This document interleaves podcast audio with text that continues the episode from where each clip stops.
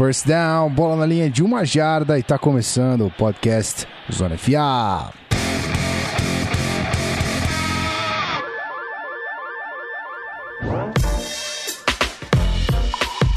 Seja muito bem-vindo você, querido ouvinte, a mais um episódio desse podcast maravilhoso que você ama e a gente também, o Zona FA. E hoje, meus queridos, estamos bem, estamos bem acompanhados, estamos bem servidos de companhia aqui hoje.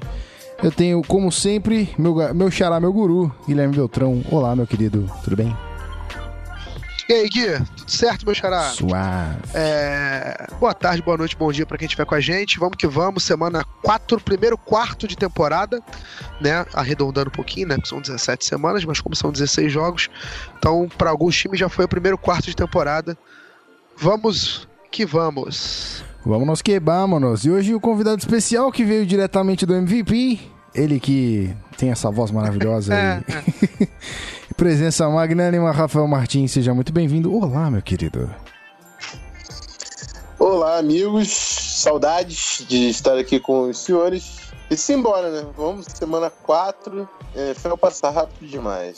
Isso é um grande problema da NFL. Pois passar é. rápido demais. Pois é, o quarterback já É, tweetou passa que foi demais. um quarto da temporada, então vocês podem começar a se preocupar. É. Aí, não, passa rápido demais e demora pra começar. Então, são dois problemas graves dela. Ah, rapaz, agora descobri aqui, ó, o, o Clef66 não é nada mais que o Cleverton, nosso querido Cleverton, lá da Casa do Corvo. Mandou um abraço lá, falou. Cleberton! Tem que ter o Galarrone aqui. Tá faltando o Galarrone. Ai, ai, ai, hoje eu não vou tocar não, que você não merece. Abraço. Hoje eu não vou tocar não, que você não Não, merece. meu time não merece. Não, você Cleverton não merece, porque um você está numa sério. ausência, está numa streak de ausência, cobrando ao vivo Eu aqui. tô no, eu tô no streak de ausência. estou, estou enfrentando, preciso confessar, mas estou aqui. Estou de volta. Tudo bem. Então, já que, já que o senhor está de volta, vamos falar do seu time muito em breve. E hoje eu vou deixar nas suas costas os recadinhos, a gente já volta para fazê-los, pode ser? Vamos que vamos. Então Vamos. então vamos nessa. Subindo a trilha, a gente já volta, rapaziada. Segura firme aí que é dois palitos.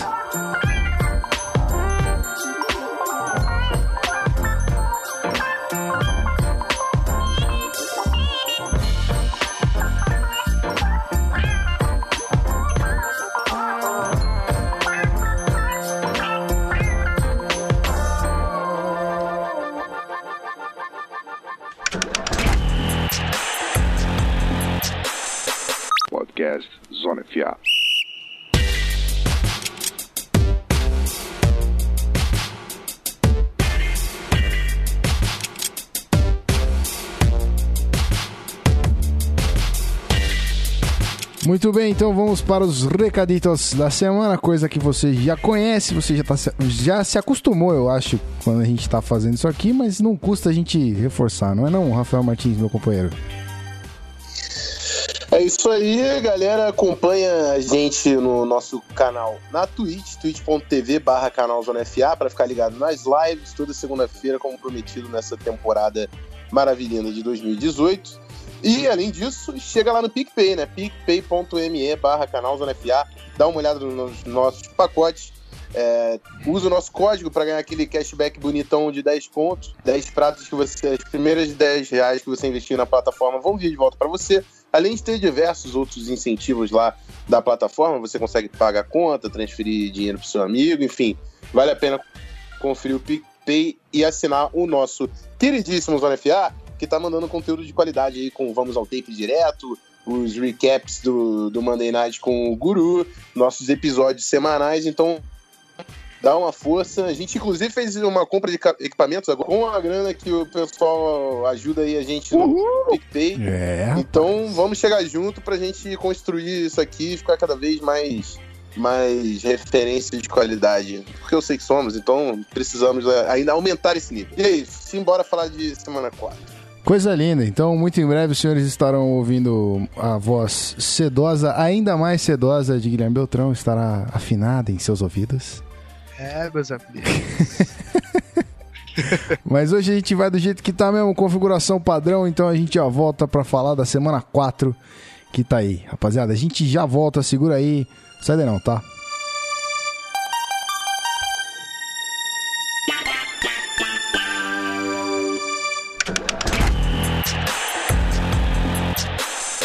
Podcast Zona FA.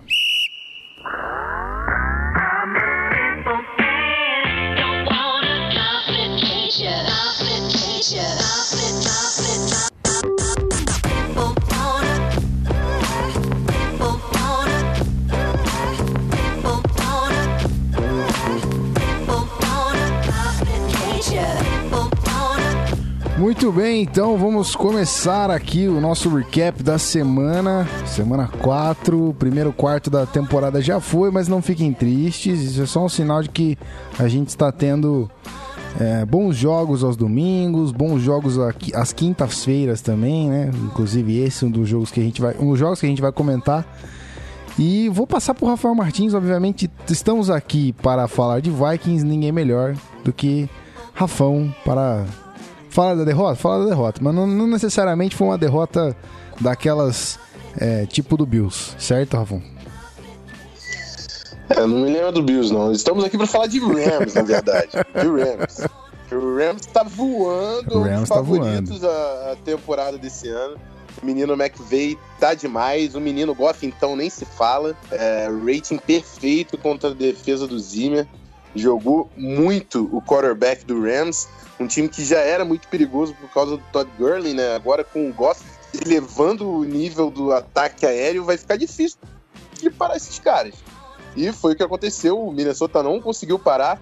É, o Rams estava batendo direto e fazendo pontos e touchdowns. Fiquei surpreso, inclusive, com a performance desse ataque de Minnesota. Muita gente está falando do McVeigh do Goff, mas o Kirk Cousins teve um jogaço e o De Filippo chamou um jogo absurdo também no ataque. Foi 38 a 31, a diferença de uma posse de bola. Mas, por incrível que pareça, o time de Minnesota teve mais posse de bola do que o do Rams. Foram 32 minutos. Minnesota com a bola e 27 e 40 segundos. O Rams com a, com a, com a posse de bola. No lado defensivo de Minnesota, também muita gente só falou, só falou coisa ruim e merece, porque o Zimmer vai ter que dar um jeito nessa defesa. Mas a gente, em terceiras descidas, o Minnesota teve. O, o Rams só conseguiu converter uma terceira descida de seis oportunidades. E na última quarta, e na única quarta descida que eles tentaram também não converteram. Então, em situações cruciais, a, a equipe de Minnesota foi até bem defensivamente. O problema é que o Zimmer precisa gerar algum tipo de pressão. Algum tipo de pass rush não está acontecendo. A defesa foi muito bem em terceira descida, como já era uma marca desde o ano passado, mas tá difícil chegar nessas terceiras descidas, né? Foram só seis oportunidades no jogo inteiro aí.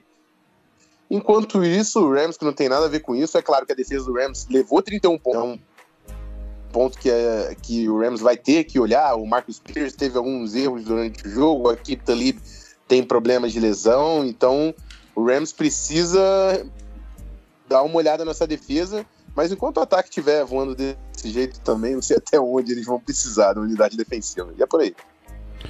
Muito bem. Eu, com uma cãibra mental, eu acabei esquecendo de falar o resultado do jogo.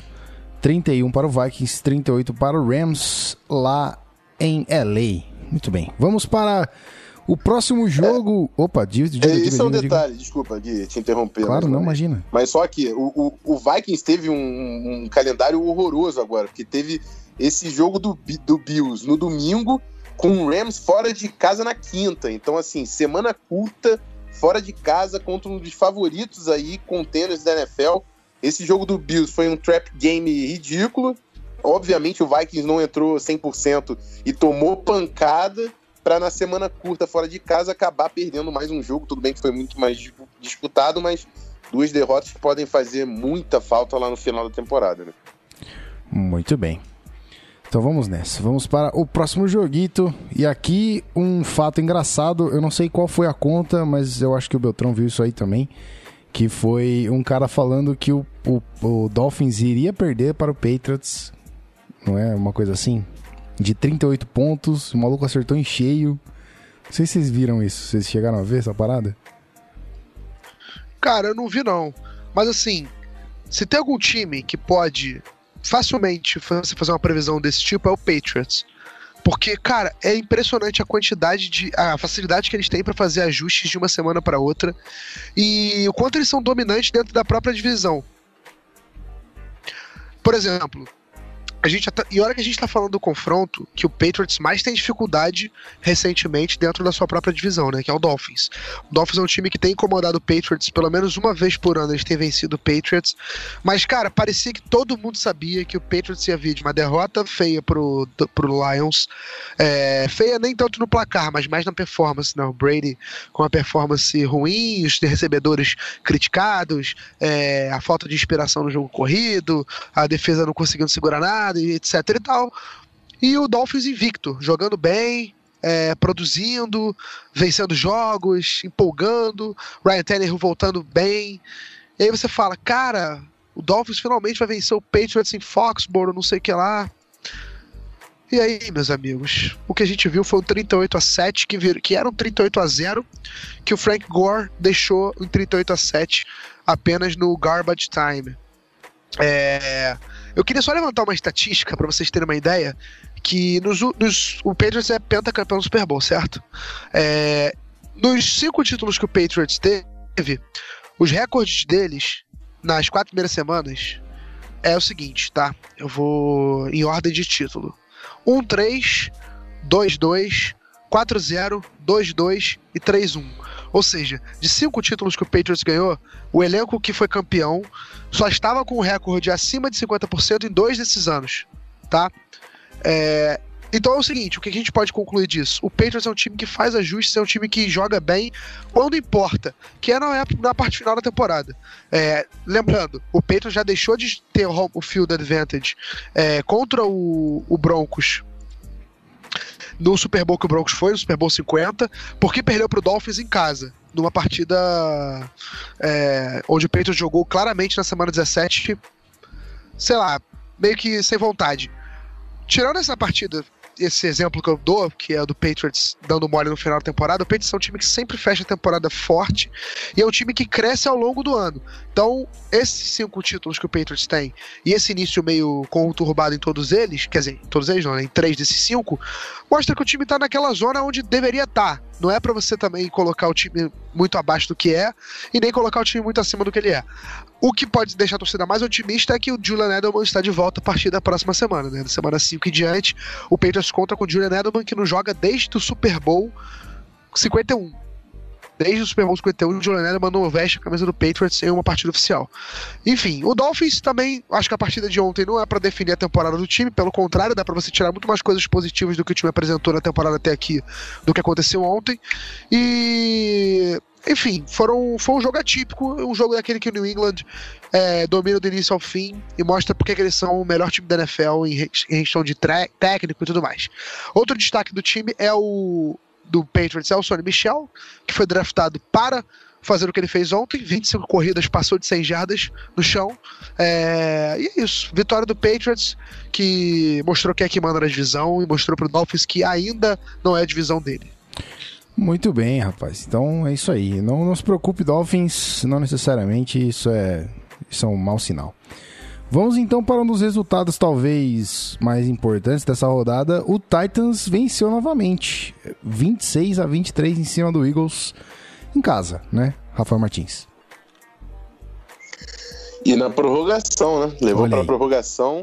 É... É...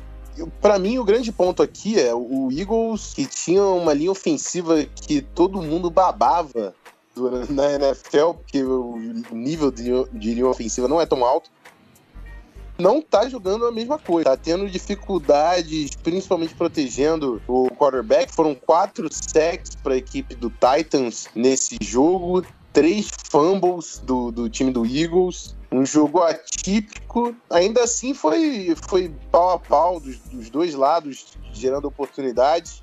Mas além da, do, do Carson Wentz, né, que teve 50 passes tentados, é, 350 jardas, o Marcos Mariota teve um jogo interessante e parece que começou a entender que o Corey Davis é de longe a sua melhor op opção no ataque. Foram 161 jardas, um touchdown para o jogador que é, foi escolha top 10 de primeira rodada, né? Teve a primeira temporada marcada por lesões e agora está finalmente aparecendo pode ser um, um nome importante para levantar o ataque do, do Matt LaFleur, coordenador ofensivo, fazendo o seu sua estreia como play caller na NFL. bateram o Eagles e tá. E é isso, né? O Eagles agora 2-2, se eu não me engano, não é isso? Foi 2-2. Foi 2-2. Isso aí. Vai ter que aí. correr atrás, porque as expectativas são altas em cima do time, que se reforçou depois de, de conquistar o Super Bowl, mas tem um, um início um pouco tortuoso aí nessa temporada 2018. Muito bem, segundo. Ô, Gui, Oi, Me permita diga. só falar uma coisinha? Claramente. É, Cara, o, que, o que eu mais gostei desse jogo do Titans foi a coragem do Mike Vrabel, né? De ir pra quarta descida na prorrogação. Vi seu tweet O sobre time isso. tava numa. Exatamente, ele tava numa quarta pra dois e o, o em field goal range, né? Era um field goal de 50 jardas, mas é, dava pra fazer. O que é profissional tem- consegue fazer esse chute. Só que eles preferiram arriscar a quarta descida na prorrogação e já estavam perdendo o jogo, ou seja, o game, game on the line, e eles conseguiram converter e venceram o jogo ali. E o Mike Vrabel falou que ele tá- acompanhou a- o play calling agressivo do Doug Peterson e meio que assim, se inspirou nisso. E ele sabe que os jogadores adoram quando o técnico confia neles, porque é um voto de confiança que você tá dando. E ele mostrou que confia no elenco e conseguiu e foi, foi recompensado. Muito bem. Segundo o nosso querido Cleverton, o Marcos Mariota é o quarterback mais enjoado da FC. Só queria deixar isso, deixar isso registrado, comentário aqui na live. Nosso querido Cleverton, lá na casa do Corvo.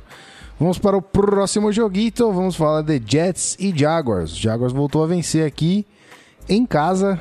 Jets marcou 12 pontos e o Jaguars 31. E é isso aí.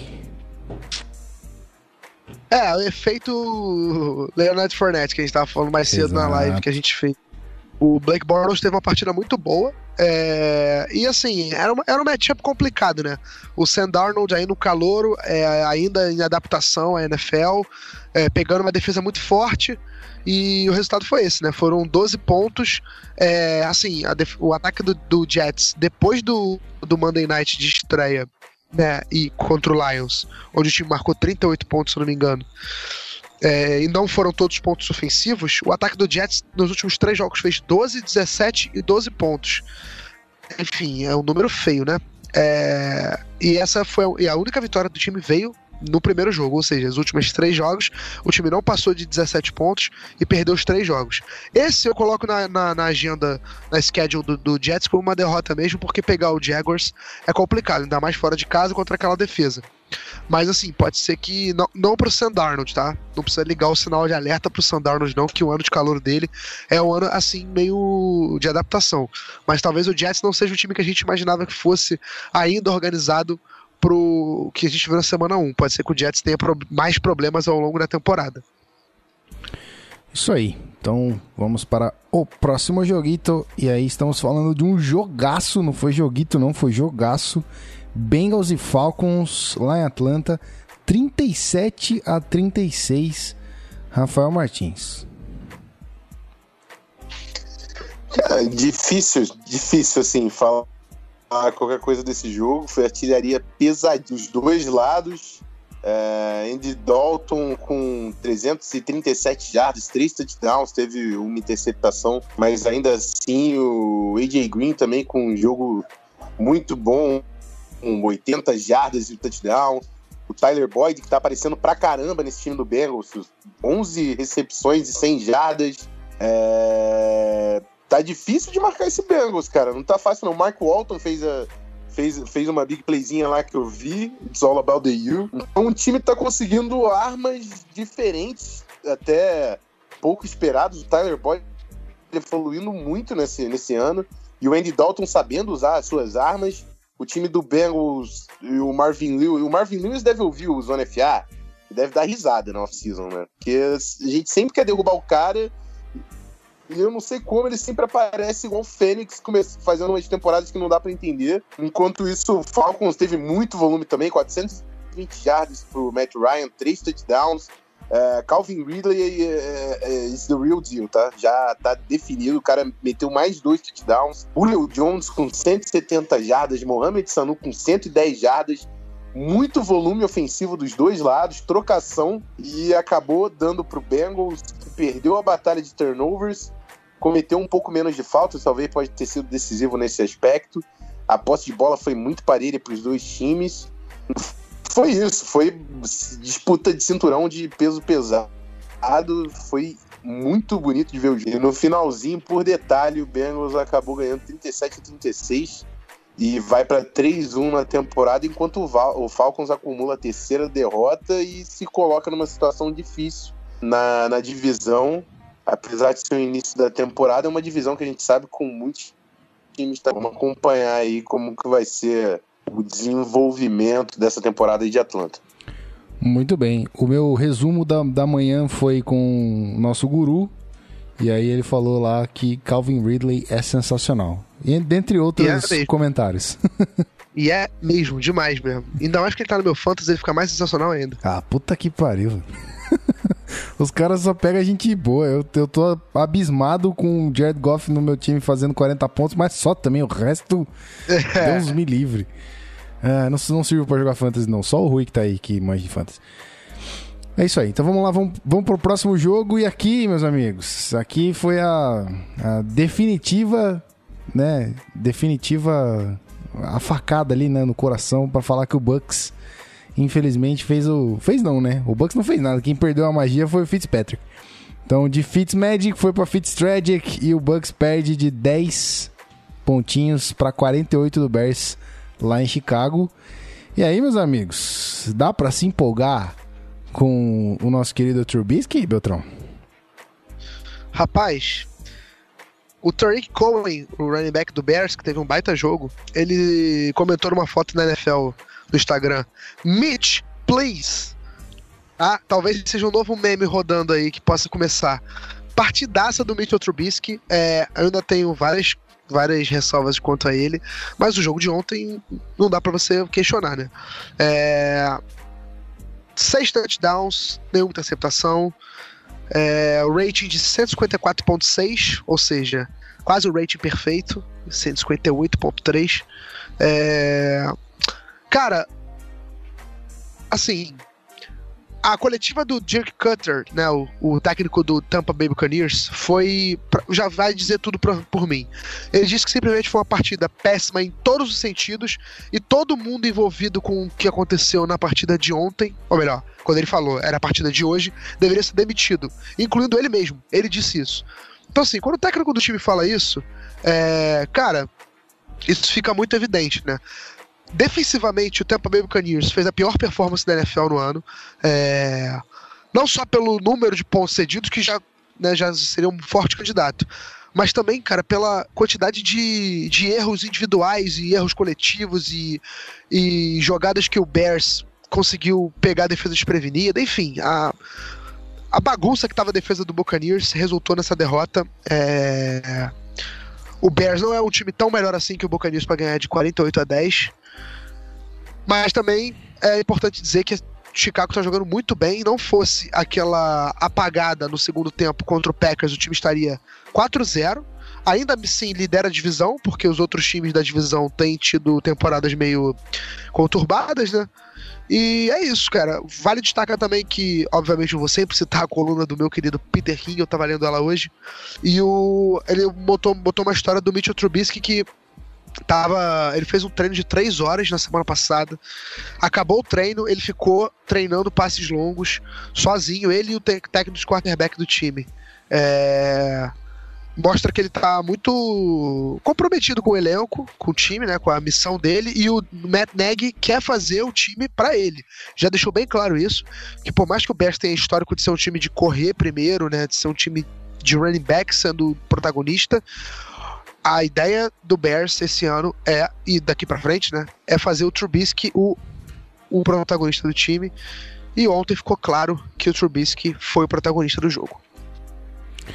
Muito bem, rapaz. Isso aí. Nosso querido Ferrantini tá empolgadaço, mandando ali um Brady Who, mas, né, vamos com calma. Muita calma. Vamos com muita calma, né? Tem, tem caroço nesse angu aí. Vamos então para o próximo jogo e aí, aí, meus queridos, é vitória do Cowboys, talvez, como disse o Beltrão, talvez não, acho que foi, né, o melhor jogo de do nosso querido Zeke Elliott, o melhor jogo da carreira dele, mas o Lions aí não conseguindo segurar uma, uma, uma vitória, fazer uma sequência. Então, lá em Dallas, o jogo foi 24 a 26 para o Cowboys. É isso aí. Rafael Martins. É, é isso aí. O 20. O, o Dallas Cowboys teve uma, uma recuperação. O Dak Prescott fez um jogo bem melhor. Eu lembro que eu fiz uma participação pequena, bem pequena no último episódio, mas falei dos números do Prescott que estavam tenebrosos. É, Dallas ganhou, foi para 2-2, enquanto o Detroit Lions está 1-3 é, no, no, no fundo da divisão. Matthew Stafford é um grande QB, mas assim, Carrion Johnson que teve, finalmente conseguiu quebrar a, a, a, maldição lá de 100 jardas de um running back do Lions. No jogo seguinte, recebe nove carregadas 55 jardas e 9 carregadas, que não é um número ruim, fez um touchdown, mas ainda assim, cadê o volume do garoto? Você viu que o garoto tá respondendo, você dá 9 carregadas pro cara, ele ainda assim é eficiente das carregadas, faz o touchdown, mas o Lions precisa ser mais inteligente, correr com a bola, ficar com a posse de, da, da, da bola, a posse de bola com o ataque, descansar a defesa, mas o Matthew Stafford ainda assim teve 300 jardas, dois touchdowns. O Golden Tate teve uma partidaça contra o Cowboys. E do lado do Cowboys, o Zeke é sensacional: 150 jardas correndo, 90 é, jardas recebendo, touchdown recebendo a bola. É, o Dak Prescott com um bom jogo, novamente falando. é, o segredo desse ataque passa pelo, pelo Dak, pelo Zeke. E na defesa, o Cowboys continua surpreendendo muita gente e o DeMarcus Lawrence Lawrence tá, tá com um cheirinho aí de que vai disputar um, um Defensive Player of the Year. Não sei. O cara tá, tá difícil de separado num, com alguns pass rushes aí não jogando. O Bolsa, por exemplo, que era um que eu lembro que elegi na off-season até agora não, não foi ativado. E o Marcus Lawrence continua jogando em alto nível. Então, vamos ficar de olho nessa defesa do Cowboys. 2-2, ainda dá para disputar muita coisa. Isso aí. Bom, vamos então para o próximo jogo. Esse aqui foi jogão. Eu cheguei a assistir um bom pedaço que eu estava bem dividido entre né, a final da SL1 e aí o jogo do Browns e o jogo do Seahawks. Eu estava com três telas ao mesmo tempo e coisas acontecendo. Bom, Browns 42 pontos, mas não foi suficiente para vencer o Raiders que venceu no overtime 45 a 42 para Raiders lá em Oakland. E aí? É, tivemos o batismo de Baker Mayfield na NFL. Ah, detalhe. A... Infelizmente a NFL tem uma regra, né? Que o jogador que faz o primeiro snap, que começa como titular, é que ganha a vitória. Então o Baker Mayfield ainda não venceu na NFL oficialmente. Embora todo mundo saiba que a vitória contra o Jets foi pro é, Baker Mayfield, não pro Tyrus Taylor, né? Mas na estatística vai contar pro Tyrus Taylor. Enfim, então o grande batismo do Baker Mayfield foi nessa semana. Ele perdeu o seu primeiro jogo como titular oficial e teve uma interceptação retornada para touchdown. É, logo no primeiro passe, não sei se foi o primeiro passe, posso estar falando besteira, mas foi na primeira campanha do Browns na partida. Depois disso, ele melhorou bastante no jogo, tanto que o Browns fez 42 pontos. Destaque também para outro calor, o Nick Chubb, que teve três corridas na partida e dois touchdowns, tá bom? Sendo que um de 60 jardas e outro de 40 jardas. É uma partida fantástica do, do, do meu querido Nick Chubb. É... Só que assim, o jogo. É difícil falar do jogo porque teve uma chamada horrorosa da arbitragem numa quarta descida. Ou melhor, numa terceira descida que resultou numa quarta descida o Browns foi, foi garfado nesse jogo. É, enfim, uma marcação ruim da arbitragem. É, o Browns ia conseguir uma primeira descida para correr com o relógio, acabar com o jogo. O Browns estava vencendo. O juiz marcou em campo que não foi uma primeira descida. Eles revis, é, revisaram a jogada e mantiveram a decisão de campo. Sendo que, na verdade, o contrário, eles é, deram a primeira descida, aí eles revisaram a chamada e, mesmo sem. Quer dizer, acredito eu, né? Eu não vi nenhuma, nenhum ângulo que me desse certeza de que eu ia poder mudar a chamada. E a gente sabe, lembra da regra da NFL que você só pode mudar uma chamada através do vídeo se você tiver certeza de que essa chamada estava errada. Se você tiver qualquer indício de dúvida, você você diz que a, a marcação se manteve, né? Call stands. Se você tiver certeza do que você marcou, é call confirmed. E se você tiver certeza de que você errou e tem que mudar, você fala call overturned, sei lá, call has changed, enfim. Os juízes olharam para o, o, o vídeo e deram que o jogador do Browns não avançou para a primeira descida. Enfim, foi o Carlos Hyde, né? Pra não ficar nesse jogador do Browns. Enfim, isso fez toda a diferença. O, Ra o Raiders teve a bola, conseguiu empatar o jogo. O Derek Carr fez uma ótima partida, né? É, clutch, jogou bem, como em 2016 a gente viu ele jogar.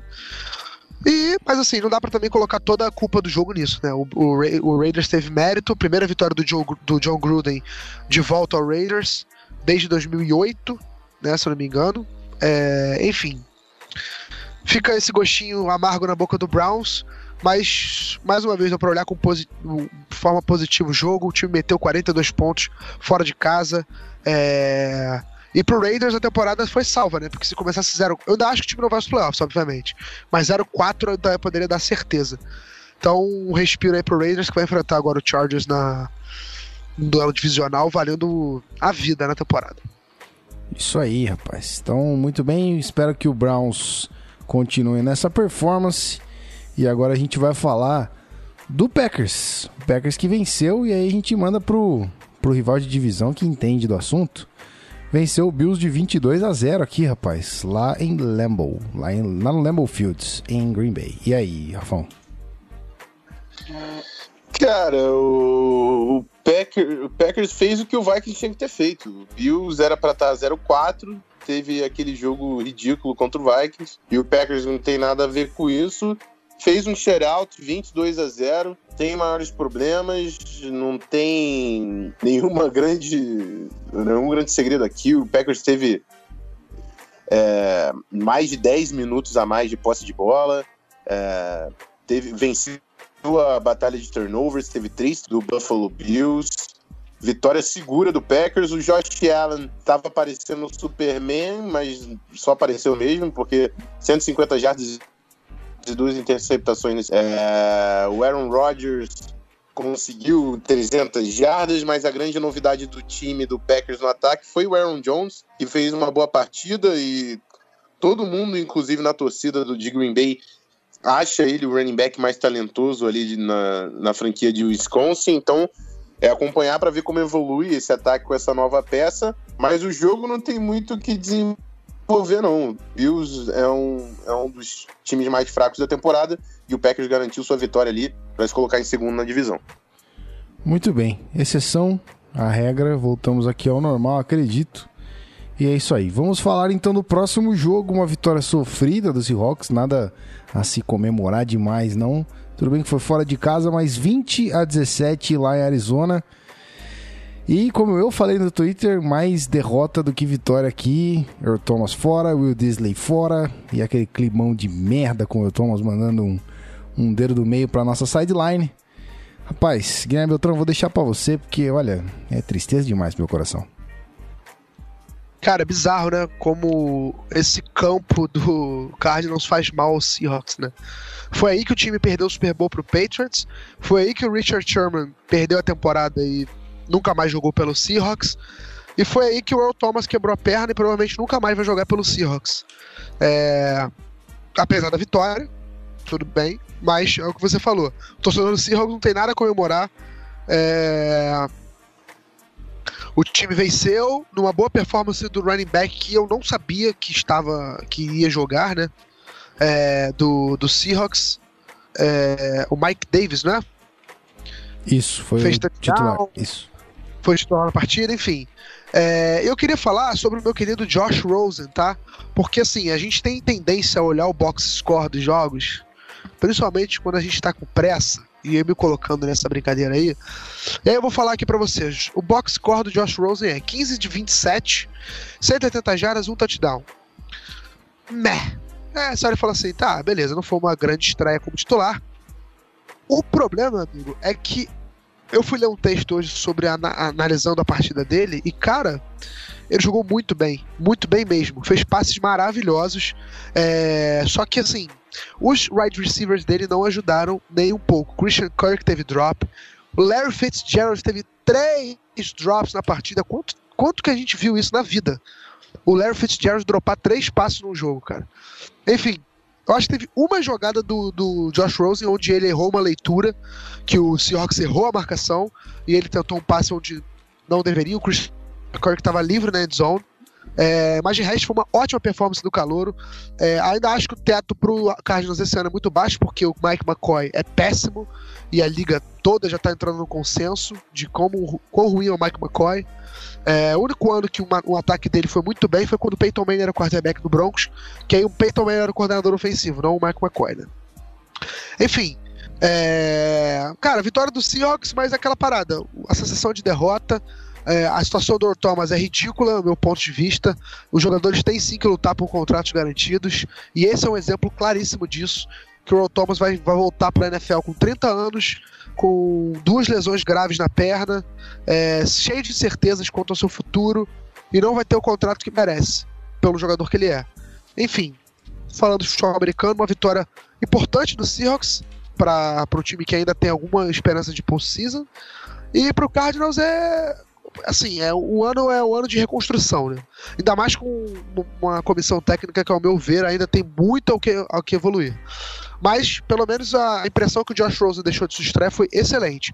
Então, assim, a derrota do Cardinals não é tão ruim do ponto de vista, no plano geral, pensando no futuro, e a vitória do Seahawks não é uma vitória tão boa, pensando no plano geral e no futuro também. Muito bem, análise brilhante, não poderia ser melhor, porque eu não conseguiria falar melhor, obviamente. Vamos ao próximo ah, jogo. Tô falando, pô.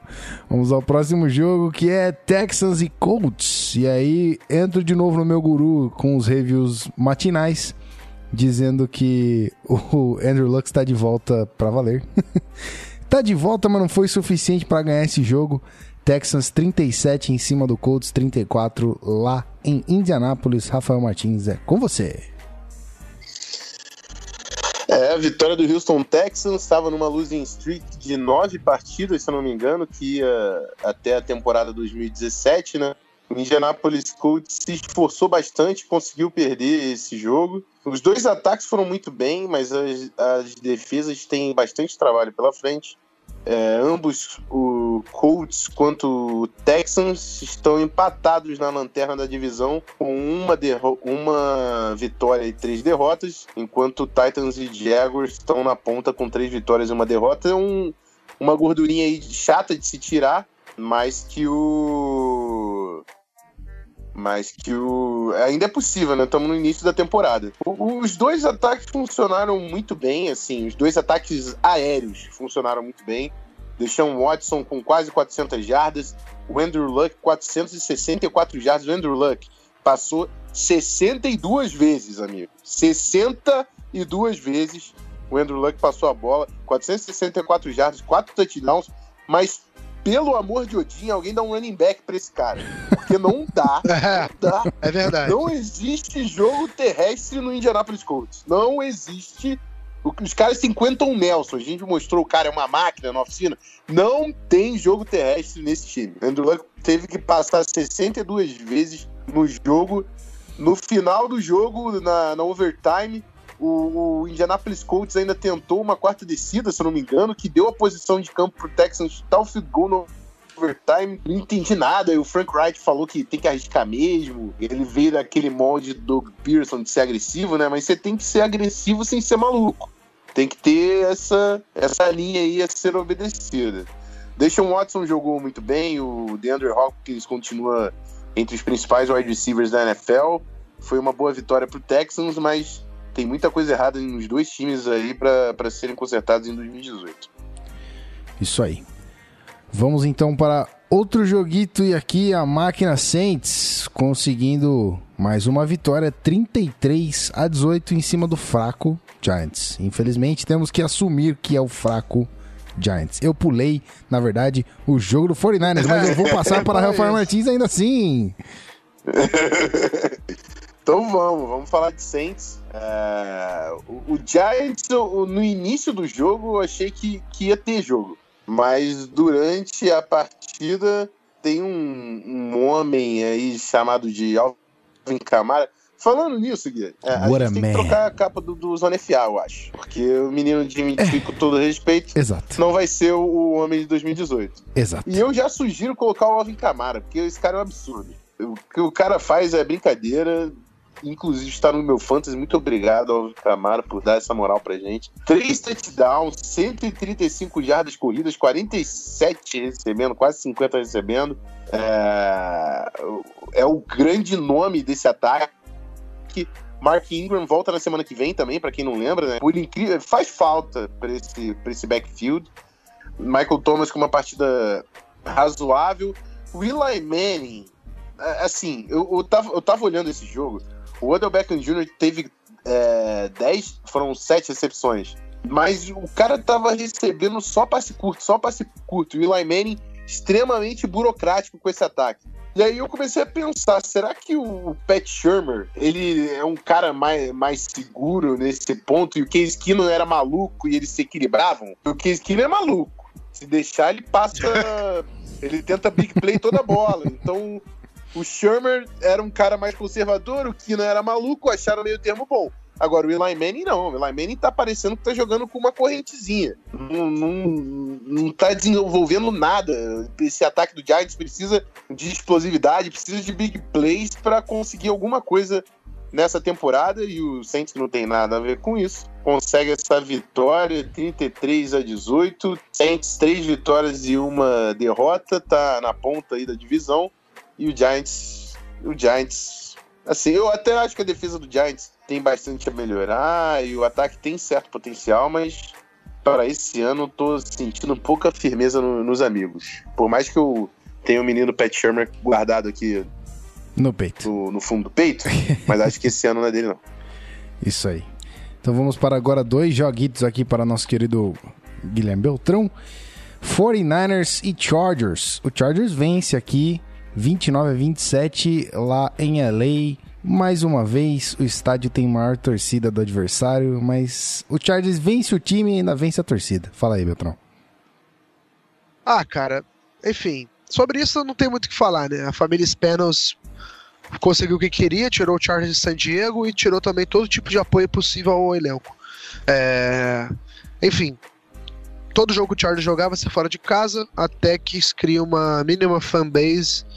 E o time ainda deu azar de contar com o Rams, que chegou primeiro em Los Angeles, ainda tem um timaço jogando pra caramba e jogando bem, né? Tipo, encantando o time. Então, todo mundo que tiver torcer pra algum time em Los Angeles vai escolher o Rams, isso é consciência. Enfim, feito essa pequena, esse pequeno raid aqui antes de falar do jogo. é, cara, o Chargers venceu, mas não há nada o que se comemorar. Nada mesmo. A defesa do Chargers tem média de- de 30 pontos cedidos por jogo. Uma defesa que, olha, inclusive eu tenho que pedir desculpa, tá? Eu tenho que pedir desculpa as pessoas que ouviram o preview de melhores defesas da temporada, eu ter colocado a defesa do Chargers aqui, porque o que essa defesa está jogando é uma vergonha, tá? Tudo bem, está sem o Joey Bolsa, está sem o Corey Liuget, que volta agora a partir da semana 5, estava suspenso. Mas, cara, é inacreditável o que essa defesa está jogando. É, ontem o CJ Beathard, que a gente sabe que é um cara com um teto muito baixo, é um jogador bem limitado, reserva do 49ers, parecia ser um franchise quarterback, cara. Tipo assim, cara, não dá. É, muitos, muitos problemas defensivos pro Chargers, e, mas em contrapartida, ofensivamente o time tem ido muito bem. É, o único ponto que eu tenho que citar aqui é que nós temos um forte candidato a Defensive Rookie of the Year do Darren James, tá? O Darren James não é clubismo, não, tá? O Darren James simplesmente é fantástico, fantástico mesmo. O calor ontem conseguiu mais um sack, ou seja, são três sacks para ele é, em quatro jogos. Ele é um safety, ok? Ele conseguiu uma pressão que fez o Isaac Rochelle interceptar o CJ Beathard no final do jogo e deu a vitória pro Chargers. Ele estava em todos os lugares do campo e, enfim, está jogando demais o calor do Chargers. O único ponto positivo dessa defesa, inclusive, ele é calor, mas já é o melhor jogador da defesa do Chargers. Pra você ter uma ideia de como tá o time. Enfim, do lado ofensivo agora, o time do, do Chargers, só pra vocês terem uma ideia. Los Angeles é a terra dos running backs, ok? Todd Gurley, que tá sendo super elogiado pela temporada, calor, jogador ofensivo do ano passado, enfim. 94 toques na bola, 532 jardas totais, 6 touchdowns. Melvin Gordon, 78 toques na bola, 475 jardas totais, 5 touchdowns. Olha o nível de produtividade do Melvin Gordon, olha o nível de produtividade do Todd Gurley. Inclusive, desde 2015, os dois lideram a NFL em touchdowns. O Todd Gurley tem 33, eu acho, e o Melvin Gordon tem 29. São dois, duas máquinas de fazer touchdown. Sem contar que o Melvin Gordon ainda não, fez, não tinha feito nenhum no ano de calor dele. Teve um ano de calor muito abaixo da média. Enfim, o ataque do Chargers está jogando bem. Austin Eckler vendo ali dividindo corridas com o Melvin Gordon. Philip Rivers lançou uma pick six no primeiro passe dele no jogo, foi um negócio bizarro, mas depois se recuperou e fez uma ótima partida também, tá jogando fino da bola. Eu ainda continuo achando que esse time do Chargers vai melhorar, ainda mais quando voltarem Corey Liuget na, na linha defensiva e junto com o Joey Bolsa. É, o Joey Bosa só volta depois da semana 8, tá? As pessoas estão especulando isso. É, mas assim, é para ficar de olho, para acender a luz vermelha desse time aí, porque o Chargers parece não ser tão bom quanto nós imaginávamos. E o 49ers, cara, é assim, eu ainda acho que o CJ Beathard jogou muito bem, muito pela performance ruim da defesa. Ainda acho que o time vai ter mais dificuldade ao longo do ano. É, mas foi uma jogada muito bonita no touchdown do Greg Kittle, o Tyrande, 82 jardas, queimando o Kyle Emmanuel numa jogada. Enfim, não tem muito o que falar do 49ers, né, cara? É triste lamentar pelo, pela perda do time Garoppolo. É... E a temporada é pensada no ano que vem já. Isso aí, rapaz. Então vamos para. Eu, eu Opa, queria agregar. Você agregue, por favor, meu querido. Foi... Derwin James foi meu candidato aí a, a Defensive Rookie of the Year na off-season. Olha e aí. eu vou ficar firme, porque o cara tá quebrando tudo na defesa do Chargers. E a segunda estatística eu não vou saber de cabeça. Veio no Around the NFL falando que Melvin Gordon e Austin Eckler, a dupla de backfield do Chargers, tá, se manter, mantiver esse ritmo, quebra os recordes da NFL aí de jardas produzidas pela dupla de running back. Tá melhor do que foi Mark Ingram e Alvin, e Alvin Kamara no ano passado, até a semana até a semana 4 e melhor do que Devonta Freeman e Devin Coleman na, na temporada do Super Bowl. Melvin Gordon hoje tem 475 jardas de scrimmage, quase 500 jardas, e o Austin Eckler tem 350 jardas de scrimmage e dupla de, de running backs que o Chargers achou aí pra esse ano, rapaz. Isso aí, então está agregado. Vamos para o último jogo antes do pregame, que já tá para começar o joguinho aqui do Monday Night Football, que é o Sunday Night Football entre Ravens e Steelers. O Ravens está passando o trator na galera aí, hein, rapaz. Flaco Elite, Casa do Corvo, nosso querido Cleverton tá aí, deve estar tá feliz. 26 a 14, fora de casa, hein? Fora de casa, Belt manda aí, depois o Rafão também complementa. E aí? Cara, só uma estatística primeiro de tudo. É... O Ravens não cedeu um touchdown defensivo. Ou melhor, o Ravens não cedeu um touchdown no segundo tempo de nenhum jogo até aqui. Tá bom? Ponto final. Ou seja, ontem foi mais um exemplo disso. O Steelers fez 14 pontos, iniciou. O, o, o Ravens abriu 14 a 0, né? Aí beleza, aí o, Raven, aí o Steelers foi lá e fez um, fez um field goal. O Ravens chegou na linha de uma jarda. O Alex Collins sofreu um fumble a galera do, do, do Steelers recuperou o fumble. O Steelers foi, empatou o jogo no final do primeiro tempo. Foi pro intervalo com toda a moral lá em cima. E eu duvido que alguém acreditaria que esse time não ia pontuar no segundo tempo. Pois, incrível, por incrível que pareça, a defesa do Ravens segurou os Steelers. É, mais uma vez fez uma excelente partida. A defesa do Ravens, eu coloquei no meu Twitter que é elite. É, ainda vai ter uma adição importantíssima que é do corner Jimmy Smith, que é mais um que volta de suspensão da liga que colocou do, do, das substâncias proibidas aí. Mais um ficou quatro jogos como Julian Edelman, como Mark Ingram. Jimmy Smith é mais um a voltar. E seu substituto ontem, o Brandon Carr, jogou demais também, fez uma ótima partida. Então, assim, o Ravens parece que tá com bastante é, opções na secundária. É, tem jogadores, Terrell Sugg joga demais, é, Eric Weddle, apenas saudades dele no Chargers. Enfim. Agora, do ponto de vista ofensivo, é bom destacar que o Martin Mornweg, que é o coordenador ofensivo do Ravens, tem feito um belo trabalho, tá? O, simplesmente, o Ravens ontem fez jogadas onde alinhou um tight end do lado do center, tá? Que confundiu até o Chris Collinsworth na transmissão do, do Sunday Night. Ele disse que ele nunca tinha visto isso. E, assim, por muito por um detalhe, isso não é uma falta. Eu nem sei direito qual é a regra, mas assim, eles conseguiu achar uma brecha na regra da NFL para colocar um Tyrande alinhado junto ao center, entre o guard e o center ali. É, e a, o passo foi pro Tyrande jogadas muito bonitas. Então, tem usado o Lamar Jackson é, em situações de wildcat, é, ou situações também com ele correndo com a bola, fazendo read option. Todas as jogadas envolvendo o Lamar Jackson ontem tiveram ganho de jardas, não perdeu jardas em nenhuma circunstância. A defesa dos Steelers não teve resposta para o corrido e para essa combinação de passes do, do Ravens. Enfim, foi uma performance dominante. O Justin Tucker é fantástico. Justin Tucker, que a gente sabe que o Heinz Field é um estádio meio ingrato para kicker. O Justin Tucker tem uma sequência de 17 field goals certos no Heinz Field, tá? 17 field goals seguidos acertados no Heinz Field. Ontem foi de 49, de 47. O Justin Tucker estará no Hall da Fama no, quando se aposentar. É fantástico, não tem como. É o melhor kicker da NFL. O Ravens é um time bem, bem interessante para ficar de olho para o final dessa temporada. Não foi para os playoffs no ano passado porque deu mole. A verdade é essa. Esse ano tem tudo para voltar após temporada. Rapaz, o Justin Tucker é a única escolha certa que eu fiz no Fantasy. Tipo, vou escolher esse kicker porque eu sei que ele é bom. Foi a única. O resto, eu nem vou comentar. Vamos falar de, de Sunday Night Football, meu querido Rafael Martins. Tem algo a acrescentar sobre esse joguinho? Eu tenho só a acrescentar que estou muito feliz que o John Brown também está no meu time do Fantasy, ele está produzindo muito bem. Muito obrigado, Joe Flacco. e é isso. Parabéns, Ravens, pela defesa. Fico feliz que tem algum time roxo na NFL jogando defesa em 2018. Esse é um comentário pra ele. Muito bem, muito hum. bem. O padrão. É, tá, tá.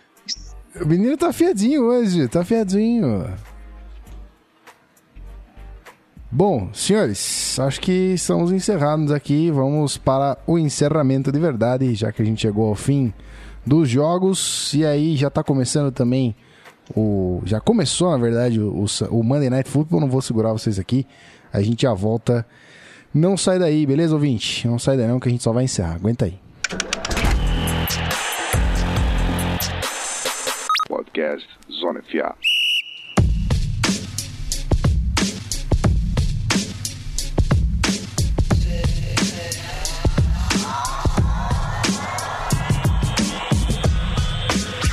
Muito bem, rodada 4 concluída aqui no nosso recap, foi abordada com sucesso.